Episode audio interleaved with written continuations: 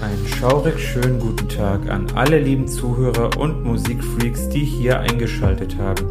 Ich bin Vadim, auch unter dem Pseudonym Psychobit bekannt und ich begrüße euch zu einer neuen Folge von Schattentöne, dem Underground Music Podcast. Einen schaurig schönen guten Tag und herzlich willkommen zu einer neuen Folge von Schattentöne, dem Underground Music Podcast. Heute habe ich mal eine etwas kürzere Folge, denn es gibt diesmal keinen Interviewgast. Und ich wollte jetzt einmal mal wieder über die aktuellen Alben der letzten drei Wochen berichten, denn es ist jetzt nur schon wieder drei Wochen her. Und im Vergleich zum Januar ist jetzt doch im Februar etwas mehr erschienen an interessanten Alben, über die man sprechen kann jetzt in den verschiedenen Underground Music Genres. Und ansonsten ist ja Februar immer bekannt als der Monat der Liebe dank des Valentinstags somit habe ich jetzt mal einfach als kleines Special einfach mal mir überlegt, hey, was hat es denn eigentlich mit Liebesliedern auf sich? Was ist die Geschichte von Liebesliedern und was ist eigentlich so der psychologische Hintergrund? Da möchte ich mal ein bisschen was über Liebeslyrik, so schnulzig es auch klingen mag, erzählen. Ansonsten habe ich mich mal ein bisschen damit befasst, wie denn eigentlich der Hintergrund von Schlagzeugen ist. Also diesmal gibt es ein bisschen so ein Schlagzeug-Special,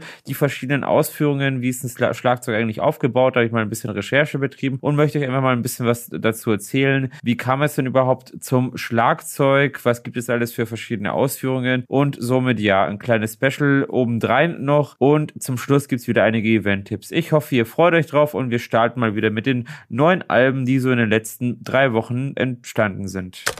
Als erstes beginnen wir wieder mit einigen Metal-lastigen Alben und zwar aus dem Bereich Black Metal. Dort ist ein Album mit dem Namen Reverence einer schwedischen Black Metal Band erschienen mit dem Namen Dead Ewiger Lehndet. Also auch die Band selber hat einen schwedischen Namen und ja, es ist eine fünfköpfige, sehr atmosphärische Black Metal Band aus Uppsala und Stockholm. Diese haben jetzt ja beim noch recht jungen Label Extra Conscious Records das Album herausgebracht, das auch eher ein unbekannteres Label und ja, die Band selber ist auch recht jung, also die gibt es auch erst seit Ende der 2010er. Das erste Album ist 2018 erschienen und Reverence stellt nun quasi das zweite Studioalbum dar. Ich persönlich finde, es hat einige echt schöne Klangfarben im Rahmen abwechslungsreicher Gitarrenriffs, also das finde ich ziemlich stark, wie das umgesetzt worden ist. Der Mix ist auch ziemlich gut. Es gibt einige Screaming-Passagen mit leichten Distortion-Anteil. Das Ganze ist jedoch sehr angenehm abgemischt und klingt auch wirklich schön. Es ist recht klassisch depressiv aggressiv, kann man sagen. Also es geht auch gut unter die Haut. Es ist ein wirklich schöner, weiter Klangteppich und ich persönlich finde, das ist wirklich ein sehr empfehlenswertes neues Album. Die nächste Black Metal Band stammt aus Bayern und nennt sich Rust und die haben jetzt mit Beyond the Ethereal Horizon ihr erstes Album rausgebracht. Das ist quasi ihr Debütalbum. Dieses erschienen beim Underground Black Metal Label Wolfscream Records und ja, ich muss sagen, ich finde den Mix eigentlich recht schwach. Also das ist wirklich noch ausbaufähig. Die Gitarren und Drums wirken auch etwas eintönig und streckenweise ist ganz auch ideenlos. Also es ist ein klassischer Black Metal, Oldschool Black Metal Stil, der hier gefahren wird. So so, sag ich mal, mit einzelnen Riffs, äh, moderaten, monotonen Drums, aber irgendwie wirkt der Gesamtmix nicht ganz so stimmig, finde ich persönlich. Es ist, sind ein paar interessante klassische Elemente zu Beginn vorhanden. Ich finde die Growls auch etwas anstrengend und auch gewöhnungsbedürftig, muss ich sagen. Also das ganze Album an sich hat mich jetzt nicht so begeistern können. Ich finde Potenzial ist zwar vorhanden, aber ich konnte mich jetzt nicht so ganz anfreunden damit. Die nächste Band ist eine eher so Technical Black Metal Band, kann man sagen, und stammt aus den USA, aus Los Angeles, um genauer zu sein. Sie nennt sich Arboria und auch das Album selber heißt Arboria. Das Ganze ist, sag ich mal, ein Debütalbum von der Band und es erschien beim renommierten Label Prosthetic Records. Und ich persönlich finde jetzt auf diesem Album den Mix wirklich sehr stark und auch sehr breit. Es ist wirklich ein schöner Klangteppich. Das Panic ist ziemlich stark, vor allem bezüglich der Drums und so. Also die Drums kommen sehr abwechslungsreich zur Geltung. Ebenfalls auch die Gitarrenriffs, die wirklich einiges hier liefern. Also das ganze Album ist wirklich echt gelungen. Die Vocals haben da ebenfalls eine sehr gelungene Klangfarbe. Es wird viel mit Rolls gespielt, auch mit gutem Layering und so. Und es ist ein bisschen so Death Metal mit drin. Also es sind ja streckenweise so einige Death Metal Anteile enthalten. Wirklich ein sehr guter und stimmiger Einstieg. So finde ich, muss ein Debütalbum sein. So kann es weitergehen mit der Band. Nun wieder ein eher sehr atmosphärisches Black Metal Album aus Italien von der Band A Pale December. Diese haben mit Death Panacea ihr zweites Album rausgebrannt. Die Band besteht aus drei Leuten, gestartet mit zwei und ist eher so eine Art Post-Black Metal Band aus Mailand. Sie kombinieren so ein bisschen Post, Atmospheric und Folk-Anteile und setzen das gekonnt in eine Black Metal Inszenierung ein. Die Band ist 2013 von Riccardo Di Bella und Ernesto Ciotola gegründet worden worden. Und ja, ich finde persönlich haben die da wirklich echt ein starkes zweites Album geliefert. Es ist bei Avantgarde Music erschienen, also ein renommiertes Album für so atmosphärische Black Metal Klanggestaltung. Die atmosphärischen Anteile kommen auch wirklich stark rüber. Die Drums sind schön abwechslungsreich, jedoch etwas dünn. Also da finde ich persönlich, der Mix hätte noch einen Feinschliff vertragen können, denn musikalisch ist es eigentlich schon stark, was hier geliefert wird. Was richtig gut ist und auch was richtig gut abgemischt worden sind, sind die Vocals, die Growls, das ganze Layering darüber. Also das kommt wirklich gut. Auch die Streaming-Anteile, das kommt wirklich stark zur Geltung und es ist ein schönes, weitläufiges Album. Hätte jedoch etwas mehr Feinschliff vertragen können. Das nächste Album stammt von einem Berliner Projekt mit dem Namen Dolch. Das ist eine Art Black Metal Projekt mit Post-Punk und Doom-Anteilen, kann man sagen.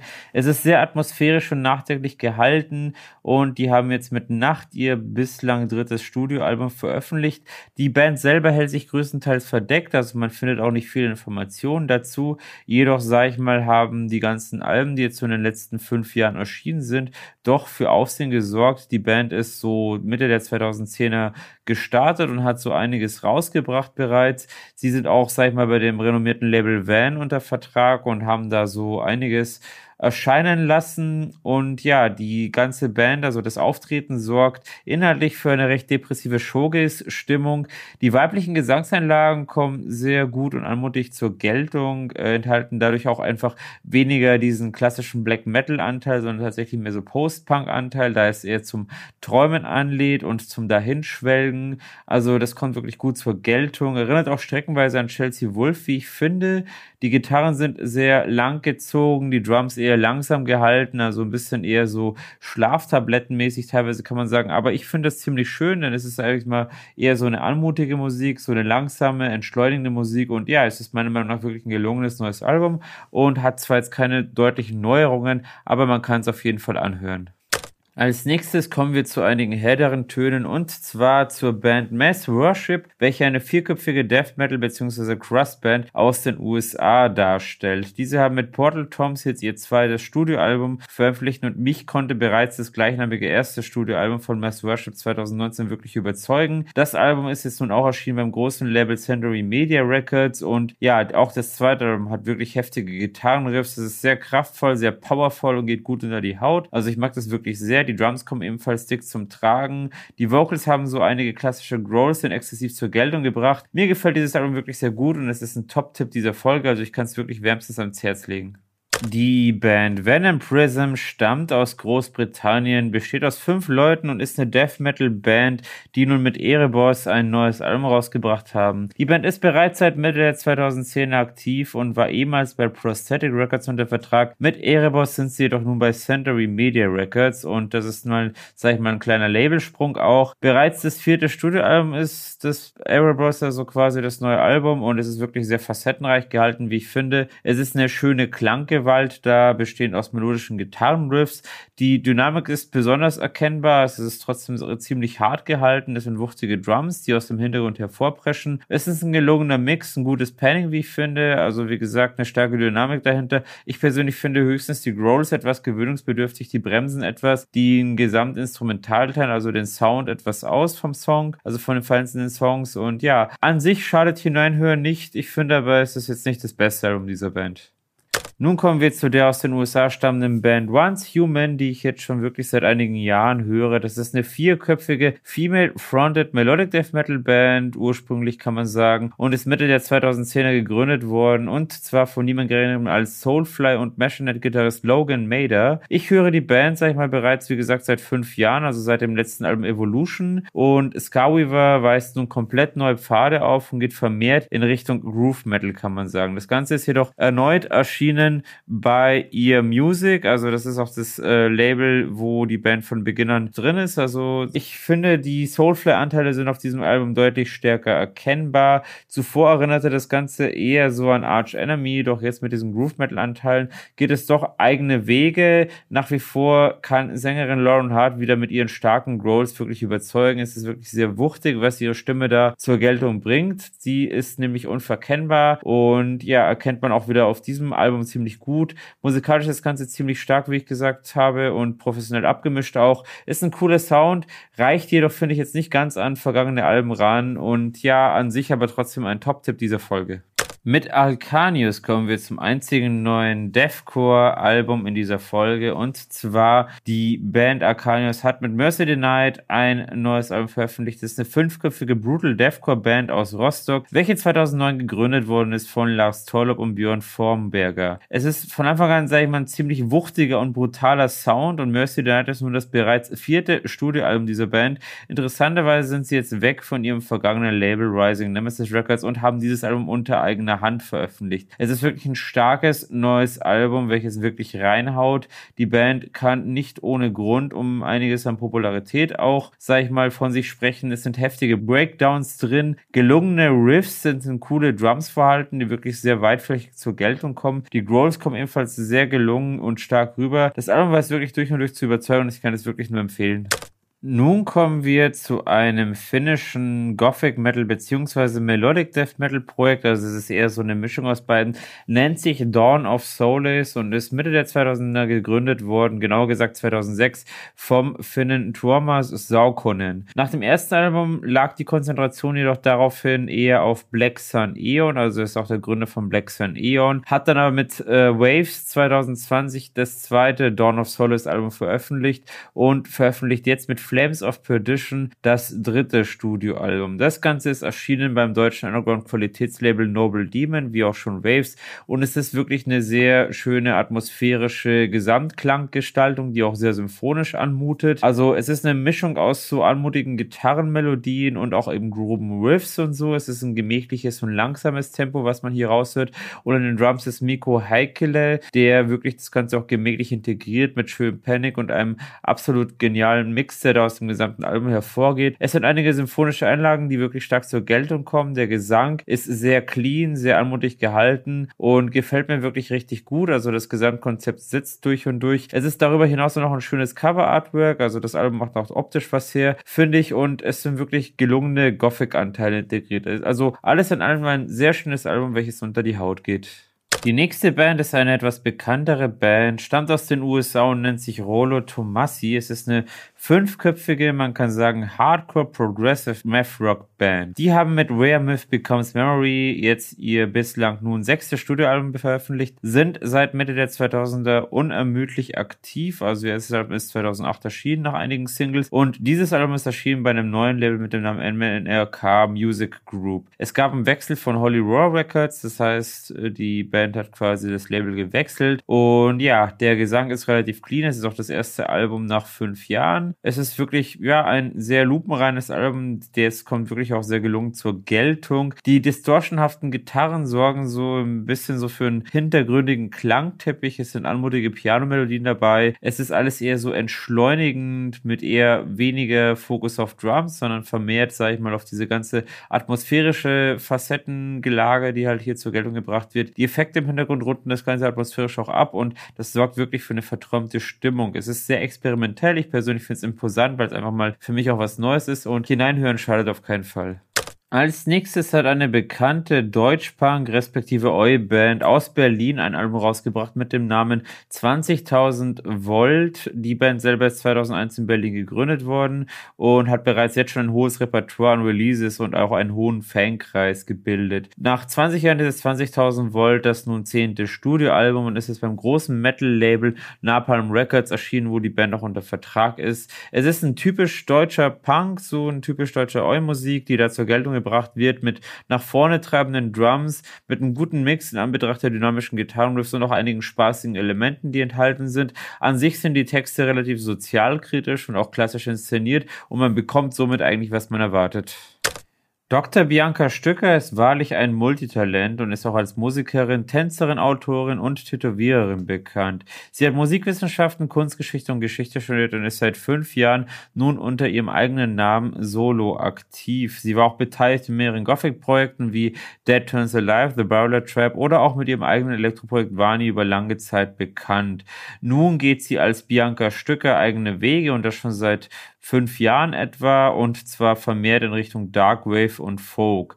De Alchemia ist jetzt das zweite Studioalbum nach The Glass Coffin und wie gesagt, äh, das zweite auch nach fünf Jahren jetzt unterschieden bei Eigennutz Records. Es sind typische mittelalterliche Folk-Klänge vorhanden, die mit Zither und Geige inszeniert wurden, wie auch einige Samples und Elektronikelemente. Dazu kommen noch einige echt gelungene Percussions, die zur Geltung gebracht werden. Der Gesang ist sehr stark inszeniert und trägt auch im Vordergrund deutlich auf. Es ist meiner Meinung nach wirklich eine sehr gute Produktion und auf jeden Fall für Freunde okkulter mittelalterliche Klänge sehr schön gestaltet. Als nächstes kommen wir zu einem weiteren außergewöhnlichen Künstler und zwar zum Dänen Anders Trentemöller, auch besser bekannt unter seinem Musikprojekt äh, Trentemöller, ist ein dänischer Künstler, der seit 2006 aktiv ist und er hat bereits mit dem ersten Album The Last Resort wirklich eingeschlagen wie eine Bombe und wurde mehrfach renommiert und ausgezeichnet mit diesem Album. Gestartet ist er als Elektro-DJ und IDM-Enthusiast und geht jetzt vermehrt in den Cold Wave-Bereich über, also eigentlich schon seit einem Jahrzehnt etwa und ist auch da, sag ich mal, eher so im Ambient tätig und aktiv. Er konnte mit den letzten Alben auch deutlich in der schwarzen Szene überzeugen und veröffentlichte nun mit Memoria das nun sechste Studioalbum erneut beim eigenen Label In My Room. Es sind schöne weibliche Gesangsanteile mit dabei. Es ist ein anmutiges Zusammenspiel aus verträumten Gitarrenklängen und weitläufigen Synth-Anteilen. Es ist sehr viel Dark Ambient und auch experimentelle Klanggestaltung vorhanden. Jedoch auch einige Synthwave und Trip-Hop-lastige Songs, die sich hier wiederfinden. Es ist ein extrem abwechslungsreiches Album und künstlerisch wieder sehr wertvoll gestaltet. Also ich kann es wirklich nur jedem ans Herz legen. Das nächste Projekt, welches ich hier vorstellen möchte, ist besonders interessant. Es handelt sich hier nämlich um Snog. Das ist ein legendäres australisches, als Industrial-Projekt gestartetes Projekt von David Russell, welches Ende der 80er gegründet worden ist und im Laufe der Zeit weitere Abwehrrate in Richtung EBM, Synthpop und Ambient und es ist über die Zeit auch echt erkennbar. Am ehesten ist es, sage ich mal, bekannt durch den 92 erschienenen Flussong bei Corporate Slave, der in sämtlichen Clubs gespielt wurde. Und ja, das Projekt selber ist jedoch unermüdlich aktiv gewesen, veröffentlichte Alben im Dreijahresrhythmus. Also David Russell war wirklich durchgehend dabei. Eight Offerings for the Undead heißt es das neueste Album und es ist nun das 13. Studioalbum und ist erneut beim US-Label Metropolis Records erschienen. Es ist ambiente IDM, der hier wirklich stark erkennbar ist. Es sind ein paar gemächliche IBM-Anteile der Altbude vorhanden. Das am besten eher so durch die einige, durch so einige Baseline-Elemente, die hier existieren. Es sind experimentelle analoge Synths integriert. Es ist schwergängig und relativ schräg klingend, finde ich. Also nicht gerade das Beste um dieses Projekts, aber Fans werden es vielleicht mögen.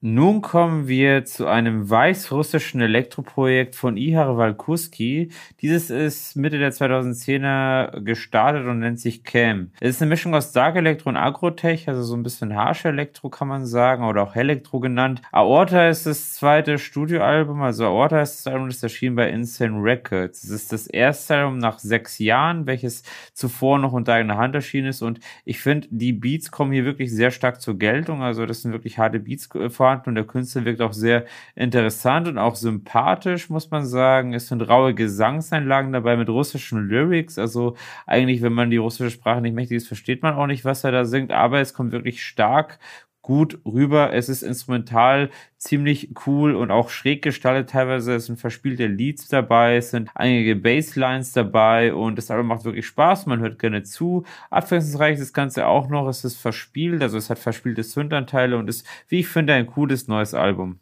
Das letzte Album, welches ich nun vorstellen möchte, stammt aus Russland von dem Projekt Kmar und es ist quasi ein TBM Industrial Techno Side Projekt von Ivan M. Ivan M ist hauptsächlich bekannt durch sein Hauptprojekt Distorted Worlds. Das ist eher ein Darkwave Projekt, mit dem er schon drei Alben veröffentlicht hat und Thorn ist das erste Album des Projekts Kmar. Also alles ein bisschen schwer aufzusprechen, aber das Ganze ist ebenfalls erschienen bei Insane Records. Die starten anscheinend ziemlich durch zur Zeit. Es sind coole TBM-Beats vorhanden, also so quasi Techno-Body-Music. Kennt man, sag ich mal, so aus der Vergangenheit, aus den 2000 vor allem. Es sind treibende Drums, das Ganze ist cool inszeniert. Äh, klingt musikalisch etwas nach Faderhead, finde ich, nur kommt halt durch und durch ganz ohne Vocals aus. Macht aber wirklich echt Spaß. Ein verspielter Lieds dabei. Es ist aufwendig gestaltet vom Klangbild her. Und ja, und auch ganz ohne Vocals weiß es zu gefallen. Also wirklich ein sehr schönes Debütalbum.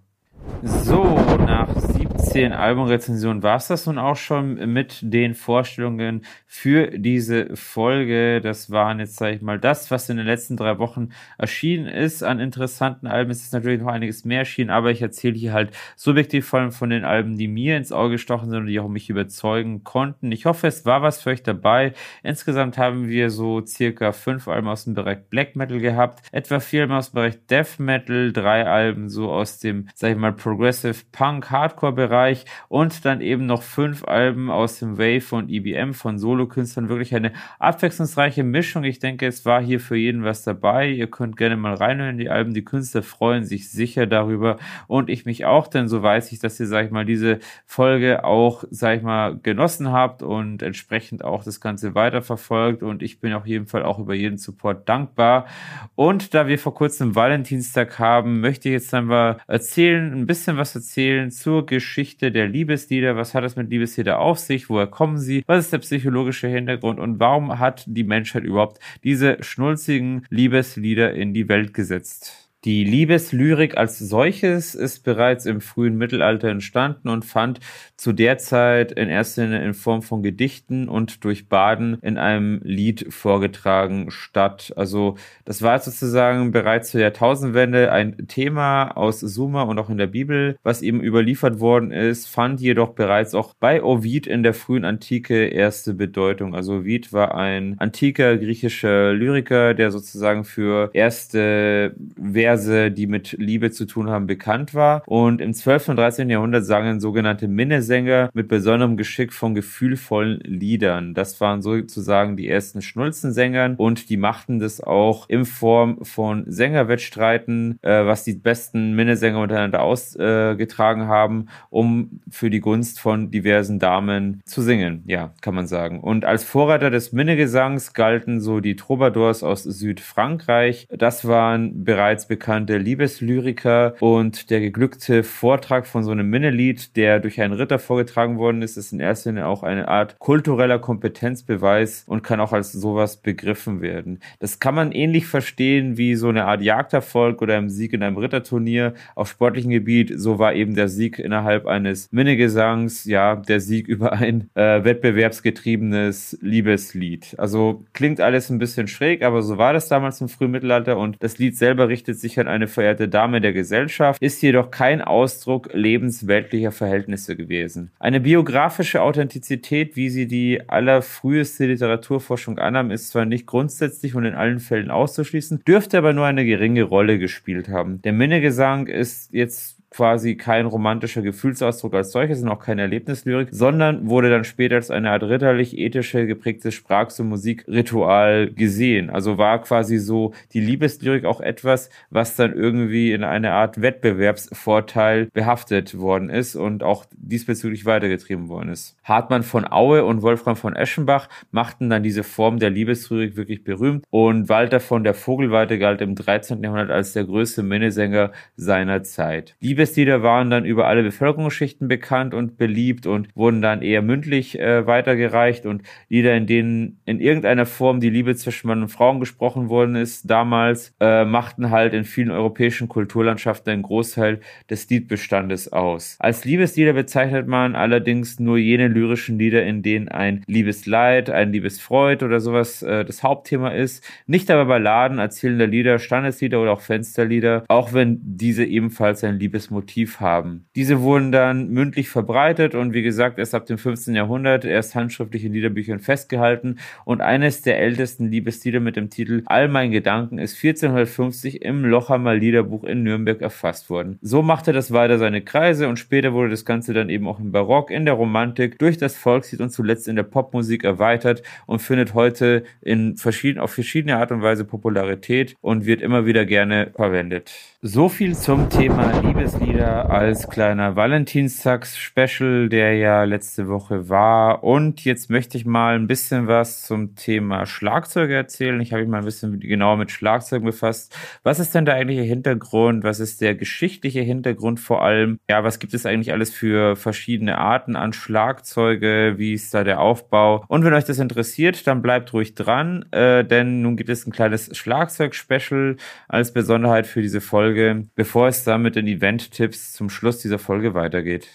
Also ein Schlagzeug wird bekanntlich auch im englischen Sprachgebrauch als Drumset, Drumkit oder auch eben allgemein als Drums bezeichnet und ist eine Kombination verschiedener Schlaginstrumente. Ein Schlaginstrument selbst ist ein Musikinstrument, das durch Schlagen, wie der Name schon sagt, oder auch durch Schütteln zur Schwingung angeregt wird und so ein Ton von meist kurzer Dauer mit bestimmter oder auch unbestimmter Tonhöhe oder sogar noch ein Geräusch erzeugt wird. Zur Gruppe der Schlaginstrumente, welche halt nicht nach üblichen Systematiken der Musikinstrumente eingegliedert werden, sondern sondern eher so nach der Art der vom Spiel aufgewendeten Energie, also der Schlagbewegung, zählen Idiophone, das sind die Selbstklinger, und auch Membranophone, das sind die Fellklinger. Bei denen werden die Tonerreger dann durch straff gespannte Membrane erzeugt. Die eher geräuschhaften Instrumente werden überwiegend so als Rhythmusinstrumente eingesetzt und das ist auch das, was ja bei uns, sag ich mal, psychologisch passiert, dass ein Schlagzeug oder auch bestimmte so Schlagzeuggeräusche für uns, für diesen Rhythmus, für diesen Beat sorgen, der uns innerlich so ein bisschen antreibt, der auch für gewisse Adrenalinkicks sorgt,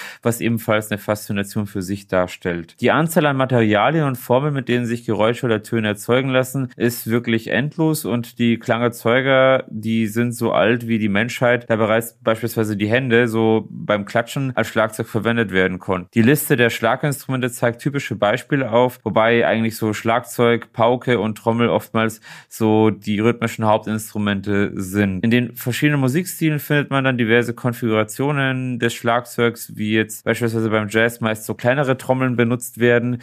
Da findet man dann im Rock und in der Popmusik eher so komplette Drumsets, die bekannt sind und auch auf so größere Sets, auch mal mit zwei Bassdrums, wie jetzt im Metal für die Double Bass, mit einer dementsprechend größeren Bandbreite an Trommeln, Becken und Percussion-Elementen. Also das geht wirklich schier ins Endlose weiter und die Ausführungen sind wirklich sehr, sehr abhängig vom gespielten Stil. Percussion ist auch so ein Begriff, denn das steht für quasi übersetzt für Perkussion und das ist ein sehr weit gefasster Begriff für kleinere Schlaginstrumente, zu denen auch die indirekt geschlagenen Rasseln gehören. Gelegentlich werden solche Schlaginstrumente allgemein eben so als eben Percussion-Instrument bezeichnet wie Glocke, Röhrenglocken, Maracas, Eckshaker, Schüttelrohr, Conga, auch die Kuhglocke. Das sind so meist diese, auch teilweise diese afrikanischen und auch die lateinamerikanischen Rhythmusinstrumente, die da durch den südamerikanischen Raum gewandert sind und äh, hierher gewandert sind. Auch das sind so dann das, was man generell auch als Percussion Percussions gerne kennt. Und im Laufe der Geschichte etablierten sich dann abhängig vom Musikstil unterschiedliche Aufbauten für ein Schlagzeug. Also zum Standard gehören heute so kleinere äh, Trommeln wie jetzt die Snare Drums, auch größere Trommels wie die Bass Drums, eben die Toms, äh, auch verschiedene Beckenvarianten wie Hi-Hat, Holzblock, Cowbell, Ride, Crash und sowas. Also das sind dann verschiedene Ausführungen, die da so existieren. Und die Kombination kann eben vom jeweiligen Musiker individuell zusammengestellt, variiert und mit Hilfe von Stativen und auch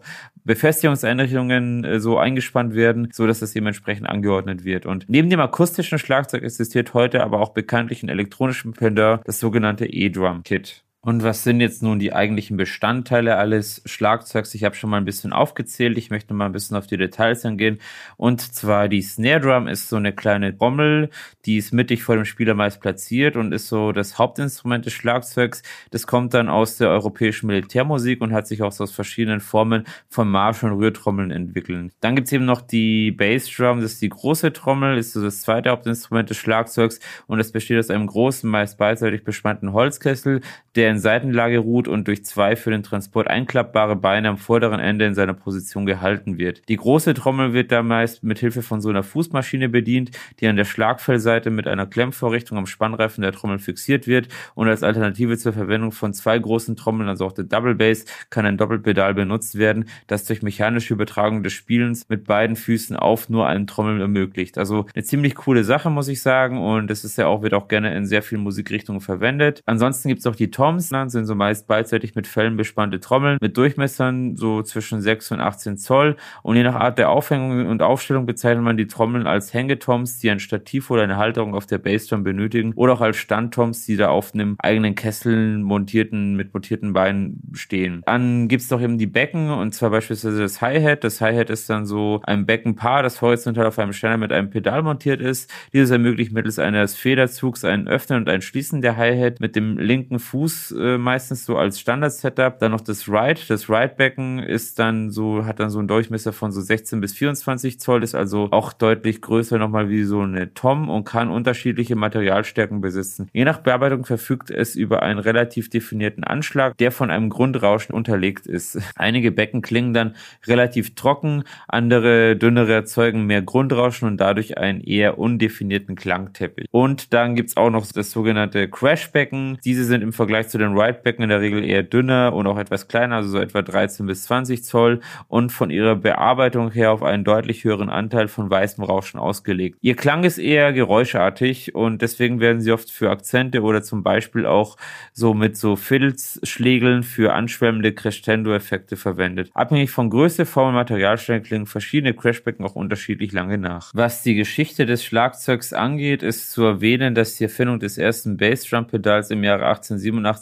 durch J.R. Olney, sag ich mal, den ersten Antrieb gab und äh, das ihm wichtig ist zu erwähnen. Darauf folgte dann im Jahr 1899 die Herstellung des ersten Serienprodukts durch William F. Ludwig und das eben auch mit dem kulturellen Gebiet der No Drummings Law in den USA. Dann war das erste komplette Schlagzeug 1918 durch Ludwig Ludwig Drum Company in den Handel erschienen und konnte somit der Wegbereiter sein der darauf basierenden Schlagzeugwelle, die besonders in den 60ern und 70ern ihre Hochphase hatte. Da gab es dann berühmte Hersteller aus aller Welt, wie eben neben Ludwig auch noch Gretsch, Premier, Sonor, Trixon, Tama, Yamaha und auch Pearl oder auch viele weitere. Seit 2011 besteht mit dem Schlagzeugmuseum Ludwigsburg einzig Museum seiner Art in Deutschland. Um mal das Thema E-Drums bzw. elektronische Schlagzeuge nochmal etwas aufzugreifen. Es ist quasi, sind jetzt quasi auch Drums, die wie so ein klassisches Drumset gespielt werden, nur die Töne entstehen jedoch nicht beim Schlag auf dem Instrument, sondern werden durch den Schlagimpuls ausgelöst und zumeist digital in einen Soundprozessor erzeugt und können dadurch über Lautsprecher oder Kopfhörer ausgegeben werden. Zu diesem Zweck sind alle bespielten Komponenten mit elektronischen Tonabnehmern ausgestattet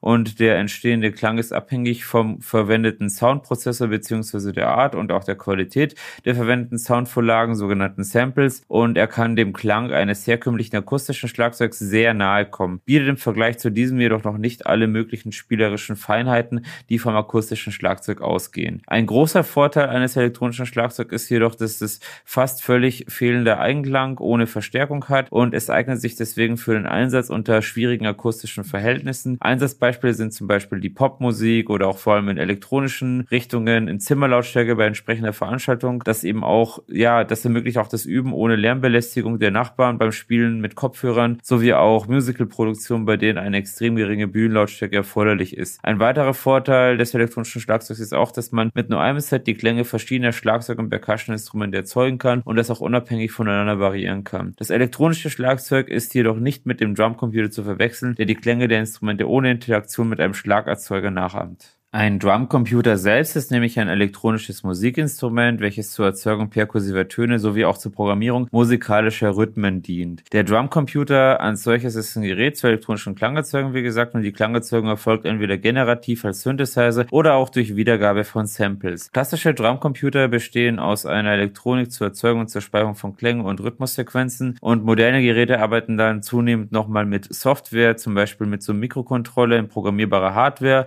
oder sind gänzlich zusätzlich in Software für PCs realisiert. Anders als bei klassischen Synthesizer mit integrierter Klaviatur werden die Töne hier bei Drumcomputern in der Regel ausgelöst durch sogenannte Step-Sequenzen mit Druckknöpfen oder auch eine Lauflichtprogrammierung in speicherbaren Patterns. Üblicherweise werden klassische Schlagzeugtöne und Percussions generiert. Wichtige Klangparameter wie die Lautstärke, die Tontower, die Tonhöhe oder auch Attack und Decay sind oft einstellbar. Die ersten Drumcomputer waren einfache Automaten, die nur fix programmierte Rhythmen wie Mambo, Tango und so weiter abspielen konnten, also so ganz äh, urige Geschichten. Zielgruppe waren zumeist Alleinunterhalter. Beispiel von die, für diese Art von Drumcomputer sind auch so diese Heimorgeln, die da verwendet wurden. Und es ist zum Beispiel so das Rhythm Ace, die Rhythm Ace Serie des japanischen Unternehmens Ace Tone, die seit etwa 1967 hergestellt wurde. Ab Ende der 70er Jahre und Anfang der 80er Jahre kamen die ersten frei programmierbaren Drumcomputer auf den Markt und die Klangerzeugung war damals halt analog, weshalb die Klänge nicht sehr natürlich klangen. Ein bekanntes Beispiel für diese Art von Drumcomputer ist der Roland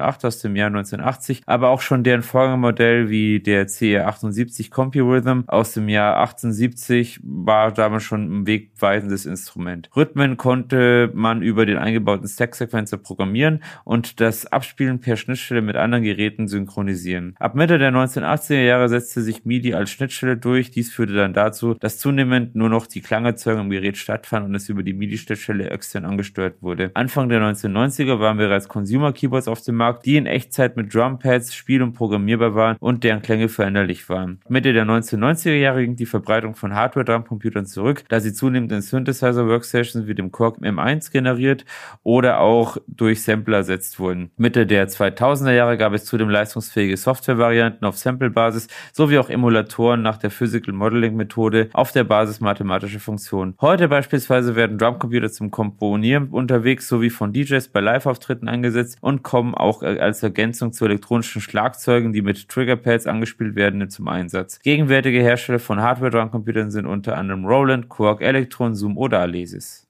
So viel nun zum Hintergrund von Schlaginstrumenten, von Schlagzeugen, von E-Drums und von Drumcomputern. Ich hoffe, ihr fandet es interessant bzw. aufschlussreich und es war was für den einen oder anderen dabei, der sich bisher noch nicht so sonderlich damit befasst hat. Einfach mal um ein bisschen Wissen zu haben, so ein bisschen Basics, so ein bisschen Grundwissen zu sammeln. Denn ich finde es immer sehr interessant, wenn man sich halt mit Musik befasst, dass man sich auch ein bisschen mit den Hintergründen befasst und mit den einzelnen Komponenten, die einfach zur Musik dazugehören.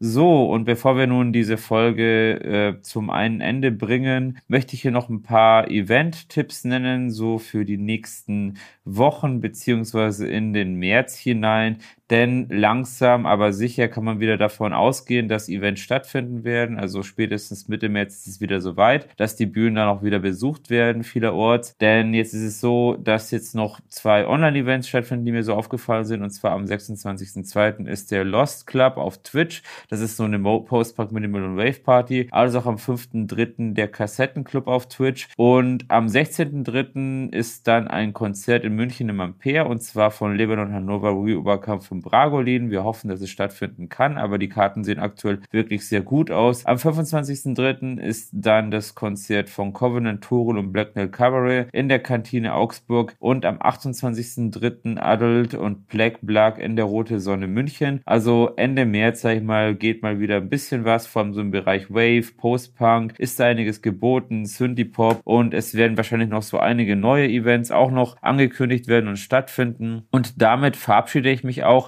mit der heutigen Folge, mit Folge Nummer 14 von Schattentöne. Es gab wieder einiges an Albumrezensionen, es gab ein Special zum Thema Liebeslyrik, Liebeslieder, es gab etwas zum Schlagzeug, zum verschiedenen Aufbau von Drums und zu dem geschlechtlichen Hintergrund dahinter. Und ja, wie gesagt, ich hoffe, die Folge war was für euch. In der nächsten Folge wird es wieder einen Interviewgast geben. Ich würde mich auf jeden Fall freuen, wenn ihr diese Folge auf der Streaming-Plattform eurer Wahl bewertet und auch beim nächsten Mal wieder reinhört. Ich wünsche euch was und alles Gute, viel Spaß mit toller Musik. Vielen Dank, dass ihr diesmal wieder mit dabei gewesen seid. Ich hoffe, euch hat dieser kleine Einblick in den musikalischen Untergrund gefallen.